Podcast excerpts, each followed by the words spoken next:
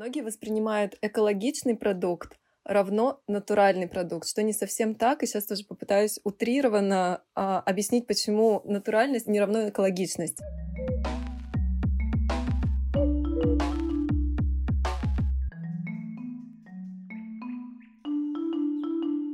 Привет! Это Лина и подкаст Сега на Эко. Рынок бытовой химии — это отдельный островок перепотребления. Чтобы выполнить полноценную уборку, мы покупаем целую батарею средств. Для зеркал, для стекол, для полов, от ржавых пятен, накипи, и тут можно перечислять до бесконечности. Недавно у меня случайно разлилось средство для чистки унитаза, собака вляпалась в него и пошла со мной поздороваться, после чего на юбке остались высветленные пятна, потому что в составе был хлор. А что говорить про ее лапы? В общем, таким образом из дома исчезли все моющие средства с добавлением хлора. Получается, что сама того не понимая, я создала агрессивную для здоровья среду прямо у себя дома. Чтобы разобраться в том, как правильно и безопасно пользоваться бытовой химией и как наш выбор чистящих средств влияет на окружающий мир, я пригласила менеджера исследований разработок компании Unilever, которая отвечает за категорию товаров по уходу за домом. Встречайте, Алина Кашапова.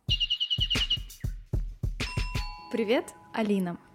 Привет, Лина. Алина, расскажи подробнее, чем ты занимаешься? Я работаю в отделе исследований и разработок, отвечаю за категорию товаров по уходу за домом. В мою зону ответственности входит разработка рецептур а у меня есть коллеги, которые отвечают за упаковочные решения, и вместе с маркетинговой командой мы обсуждаем коммуникационные материалы и совместно запускаем наши продукты на российском рынке для того, чтобы наши дорогие потребители могли ими пользоваться. Интересно, как ты пришла в эту профессию?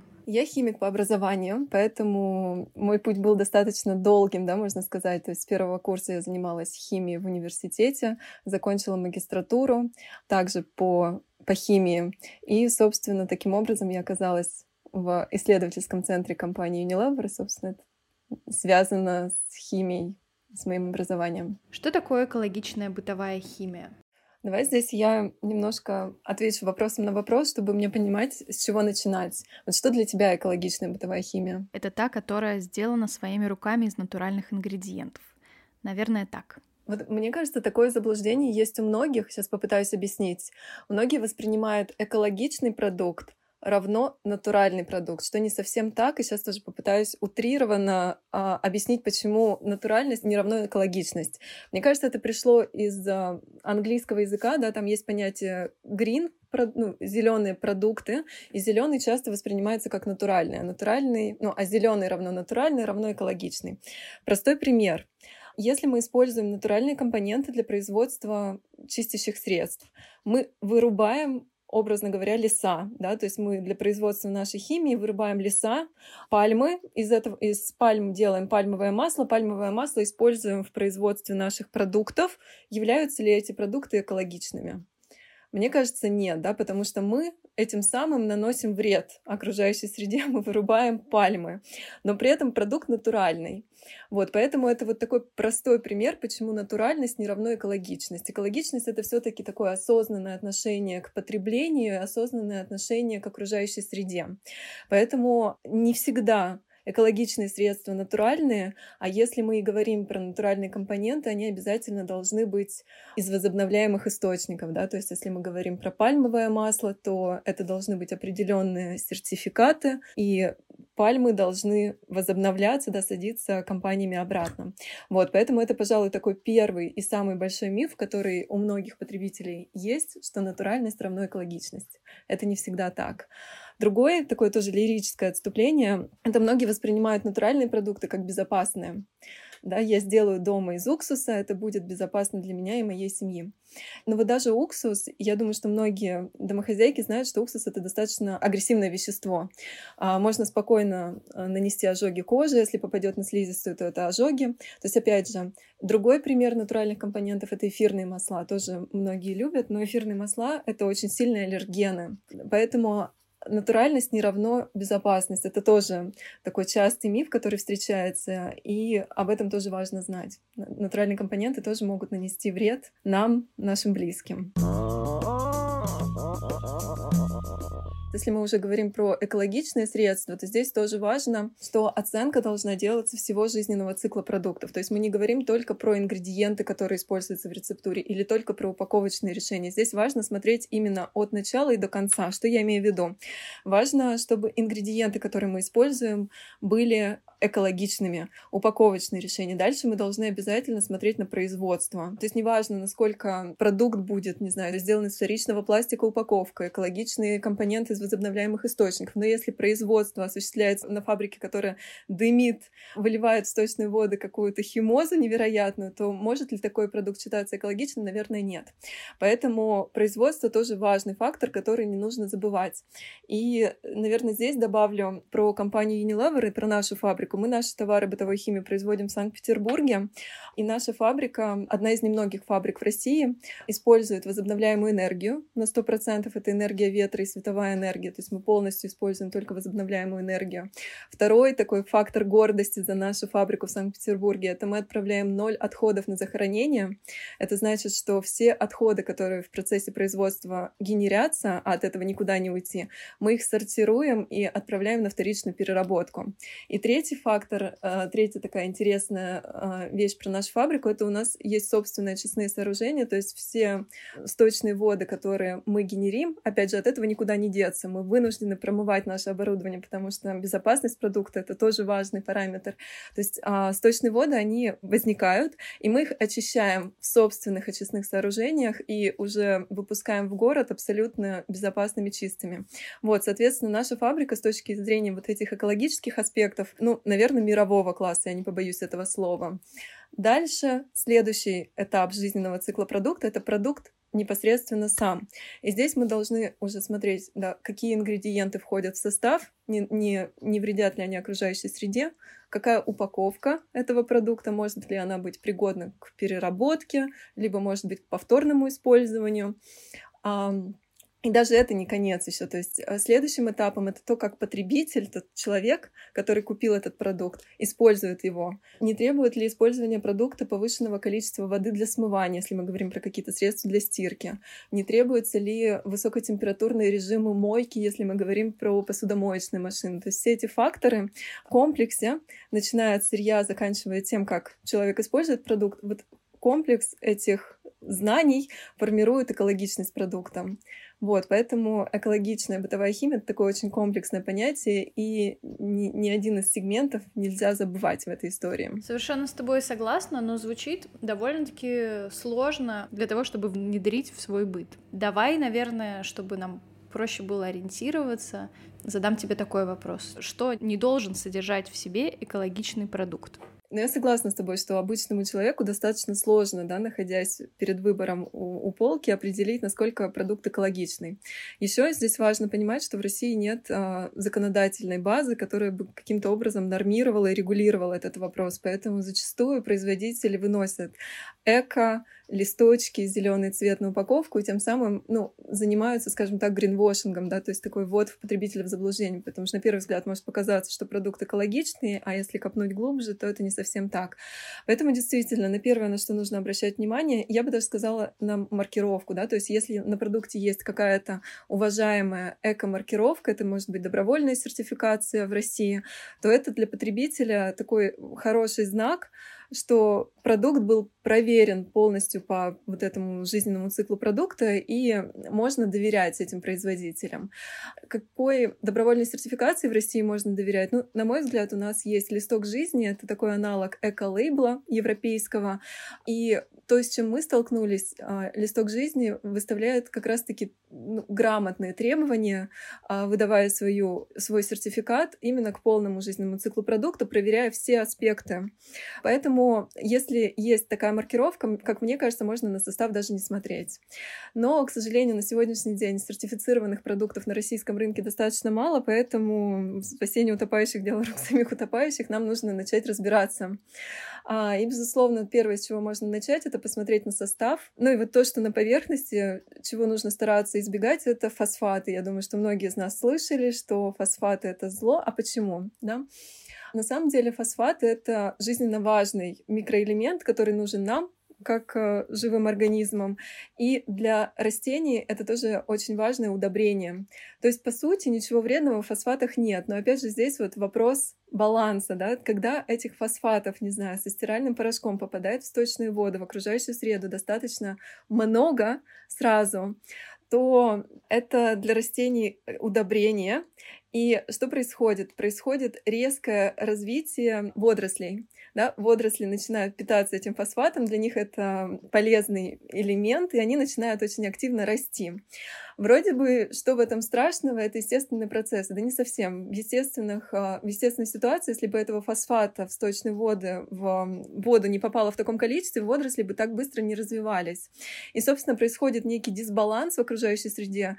А, становится слишком много водорослей, происходит заболачивание водоемов, страдают те организмы, те рыбы, которые живут в этом водоеме, и как результат это такое негативное воздействие на окружающую среду. При этом не нужно думать, что фосфат это что-то, что уничтожает, разрушает, растворяет. Нет, это, это по сути полезный элемент, но вот э, во всем нужен баланс. И а, их, безусловно, нужно избегать. Но опять же, здесь важно понимать, что таким массовым источником фосфата является ну, в первую очередь, это стиральные порошки, да, потому что они действительно в большом количестве попадают в окружающую среду. И, наверное, какие-то средства для профессиональных посудомоечных машин.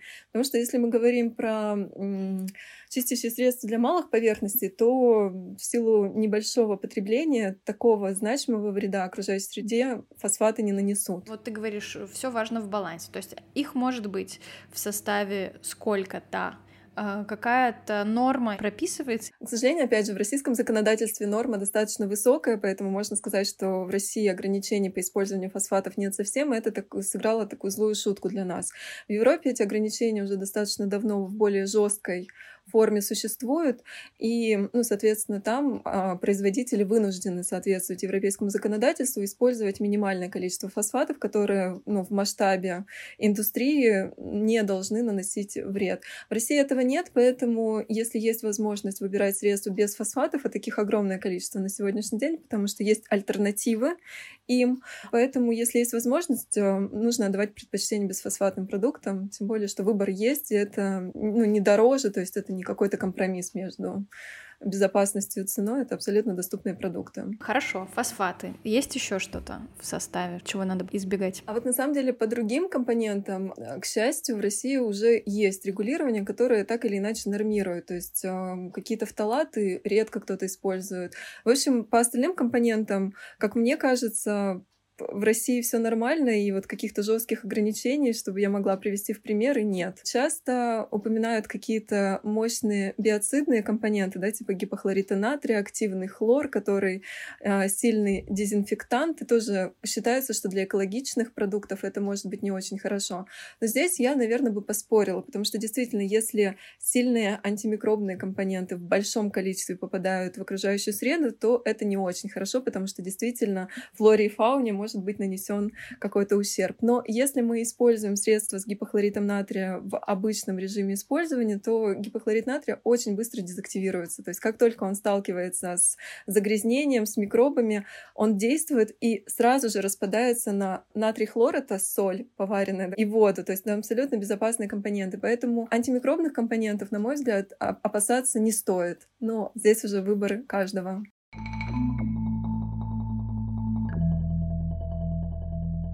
Мы знаем, что косметические средства перед тем, как запустить в массовое производство, тестируют на животных. Как обстоят э, дела с бытовой химией? На самом деле, как раз-таки по косметическим средствам э, ситуация другая. В России есть альтернативные методы, которые одобрены регулятором и, э, собственно, используются компаниями. Поэтому для косметических средств есть возможность не тестировать на животных. И мы, как компания Unilever, нашу косметику уже долгие годы не тестируем на животных. Это такое принципиальное правильное решение, потому что в России существуют альтернативные методы, которые позволяют оценить безопасность косметических средств без животных. А с бытовой химией ситуация немножко более сложная. К сожалению, законодательно а, тесты на животных рекомендованы и являются обязательными для товаров бытовой химии. А что это значит? Это значит, что любое средство, чистящее для дома или средство для стирки, перед тем, как попадает на рынок в России, проходит обязательный процесс государственной регистрации, и в рамках этой госрегистрации проводятся лабораторные исследования, в том числе токсикологические, и регулятор наш уважаемый делает это на животных. Для нас, как для компании, это такое больное место. Мы делаем все возможное для того, чтобы регулирование в России изменить. Мы участвуем а, в рабочей группе, мы общаемся с регулятором, мы привлекаем наших глобальных коллег для того, чтобы внедрить лучшие практики европейские и в России в том числе, и уже наконец-то уйти от тестов на животных. Но, к сожалению, пока ситуация такая, и поэтому нужно понимать, что любое чистящее средство, которое продается в России, оно проходило тесты на животных. А какая альтернатива, вот как поступают в цивилизованных странах? Альтернатива, которая на поверхности, это а, оценка составов на основе ингредиентов. Да, мы крайне редко используем какие-то ноу-хау ингредиенты, то есть чаще всего те ингредиенты, с которыми мы работаем, они известны, и на эти ингредиенты есть достаточно подробные досье а, о их безопасности, об их а, кожно-раздражающих действиях, ингаляционном воздействии, то есть вся эта информация доступна. И так как бытовая химия — это смесь этих ингредиентов, то есть определенные математические формулы, по которым можно можно оценивать безопасность рецептур на основании информации об ингредиентах. И, на мой взгляд, это наиболее правильный подход, потому что минимизирует ресурсы, которые мы тратим, да, то есть э, из 10 ингредиентов можно сделать огромное количество разных рецептур, комбинируя их разным образом, но при этом оценку нужно сделать лишь 10 ингредиентам. Вот, это то, что практикуется в Европе. Другие альтернативные подходы, которые используются, например, для косметики в России, это тестирование рецептур, но не на животных, а на каких-то тестовых моделях. Это могут быть микробы, да, то есть есть такой самый м, простой, наверное, для восприятия а, метод. Это берутся люминесцентные бактерии, это бактерии, которые светятся в темноте люминесцентным светом, и по интенсивности этого свечения можно оценивать, как они чувствуют себя в присутствии того или иного вещества или той или иной рецептуры. То есть берутся эти бактерии, добавляется, не знаю, крем для лица к ним и смотрится, если они погасли, это значит, что у крема достаточно высокое да, токсикологическое воздействие то есть, наверное, его стоит доработать, чтобы он стал более безопасным.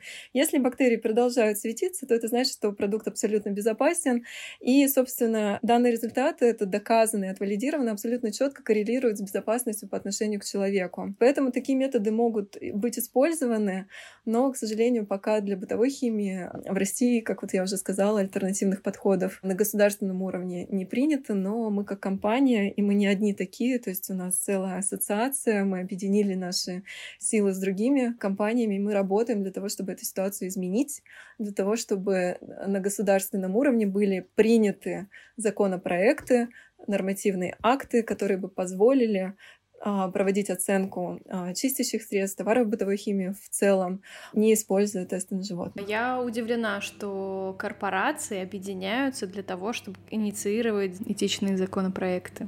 Это сюрприз. Приятный.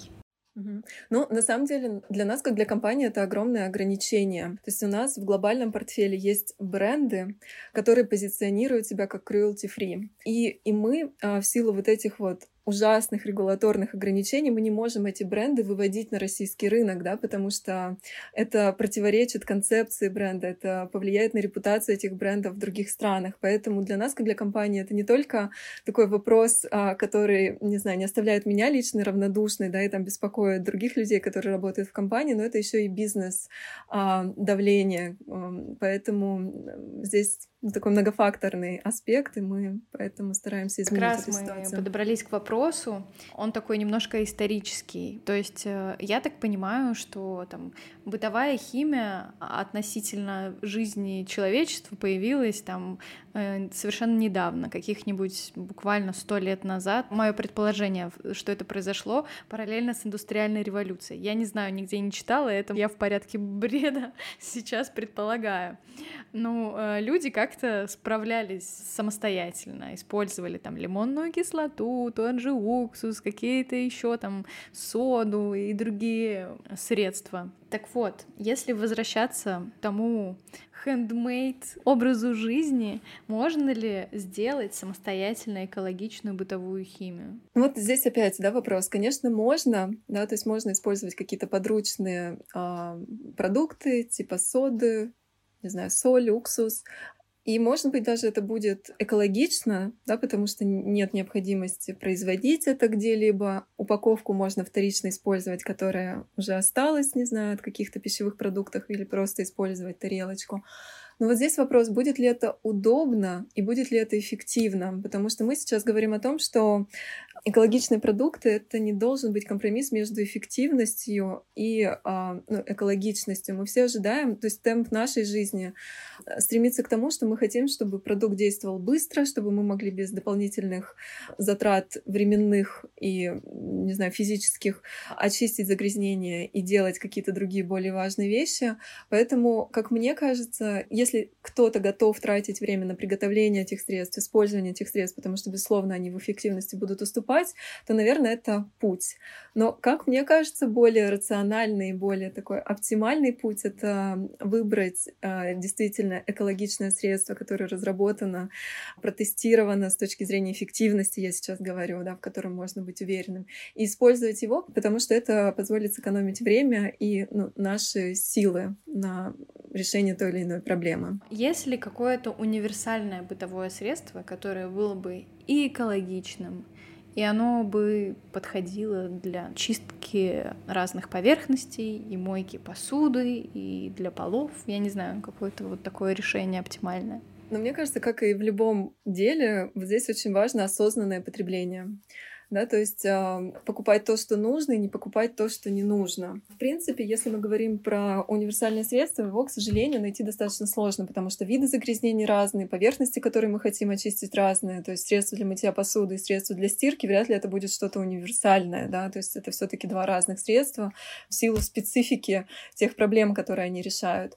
Но вот когда я рассказывала про экологичное средство, здесь очень важный аспект то, как мы используем эти средства, какое количество воды мы используем для того, чтобы смыть средства с поверхности, а, как мы стираем наши вещи, там, какой температурный режим мы выбираем. Вот здесь поэтому, наверное, важно начать с себя и проанализировать, как мы пользуемся средствами, может, где возможно выключать воду, стирать при меньших температурах, потому что это вот то, что обеспечит ну, более хорошее отношение к окружающей среде. Да? То есть будем тратить меньше ресурсов.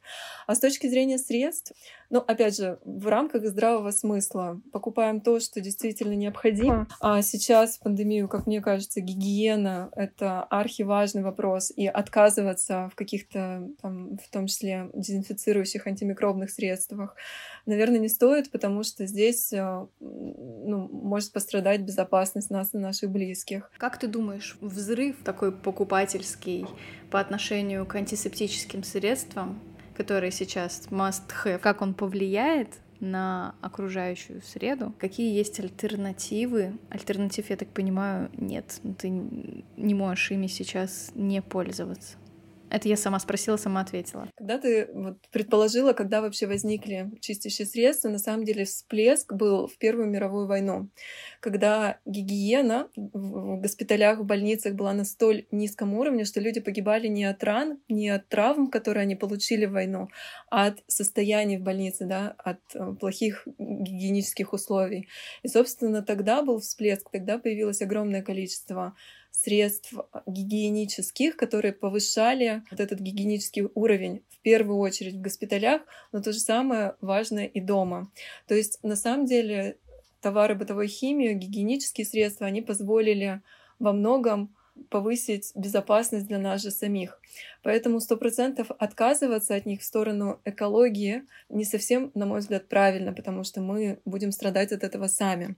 Поэтому безопасность превыше всего — важно пользоваться гигиеническими средствами личной гигиены и дома, для того, чтобы приостановить вот это распространение инфекции, особенно сейчас в пандемию. Точка. Давай еще я кое-что добавлю про упаковку, потому что это тоже такой важный момент. Большинство упаковочных решений в чистящих средствах — это пластик.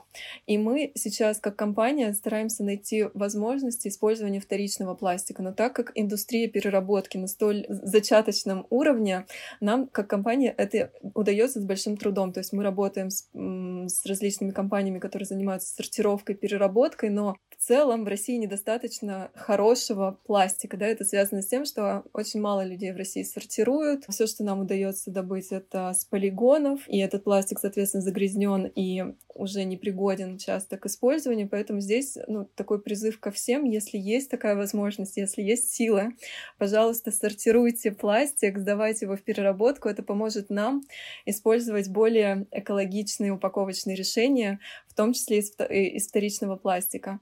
И не нужно бояться вторичного пластика, если индустрия в России будет настроена и сортировка и переработка будет работать, как это в развитых странах, то этот пластик будет абсолютно безопасен и ничем не будет уступать первичному пластику, который сейчас широко используется. А как ты думаешь, Алин, вот э, система с рефилом, с э, вторичным использованием тары таким образом, она может быть запущена в массовых производствах? Абсолютно. Но, как мне кажется, здесь вторичное использование упаковки — это очень хорошее решение, к которому мы тоже идем все вместе и как компания. Здесь э, важно понимать, что в бытовой химии иногда это достаточно сложно сделать, потому что важно, как очищена эта упаковка да, перед вторичным использованием. Если мы говорим про какие-то рефил-станции, которые появляются в пищевке, допустим, и, ну, и в косметике постепенно появляются, в бытовой химии их реализовать достаточно сложно, потому что риск, опять же, безопасности. Если потребитель придет с недостаточно чистой бутылочкой и зальет туда чистящее средство, то, возможно, какие-то химические э, реакции, которые могут привести к негативным последствиям. Вот, поэтому здесь много нюансов, но мы идем в эту сторону. Мы разрабатываем различные варианты продуктов, которые, я не знаю, там концентраты и так далее, которые могут позволить людям использовать упаковку дома повторно. Это, безусловно, то, к чему мы стремимся, это тоже хорошее решение к осознанному потреблению, в том числе и пластиковой упаковки, да. За этим будущее! Ей!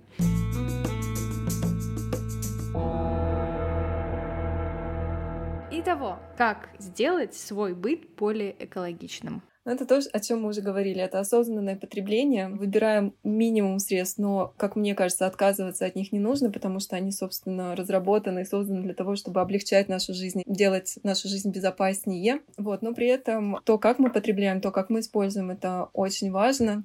И если где-то есть возможность, использовать меньше воды, при менее высоких температурах. Отдавать предпочтение средствам без фосфатов, то это, безусловно, приветствуется.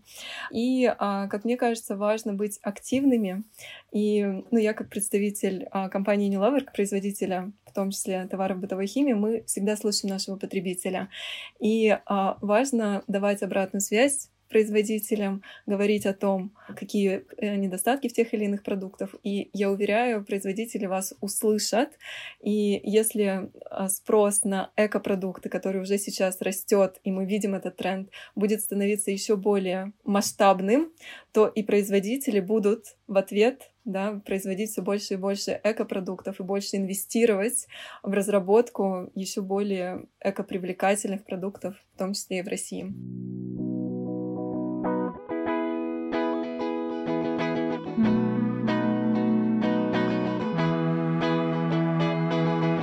Все ссылки на организации, которые мы сегодня так или иначе упоминали, вы найдете в описании к этому подкасту. Спасибо, что были сегодня со мной. Не забывайте подписываться на подкаст Сега на Эко, рассказывайте о нем друзьям. Дальше будет только интереснее.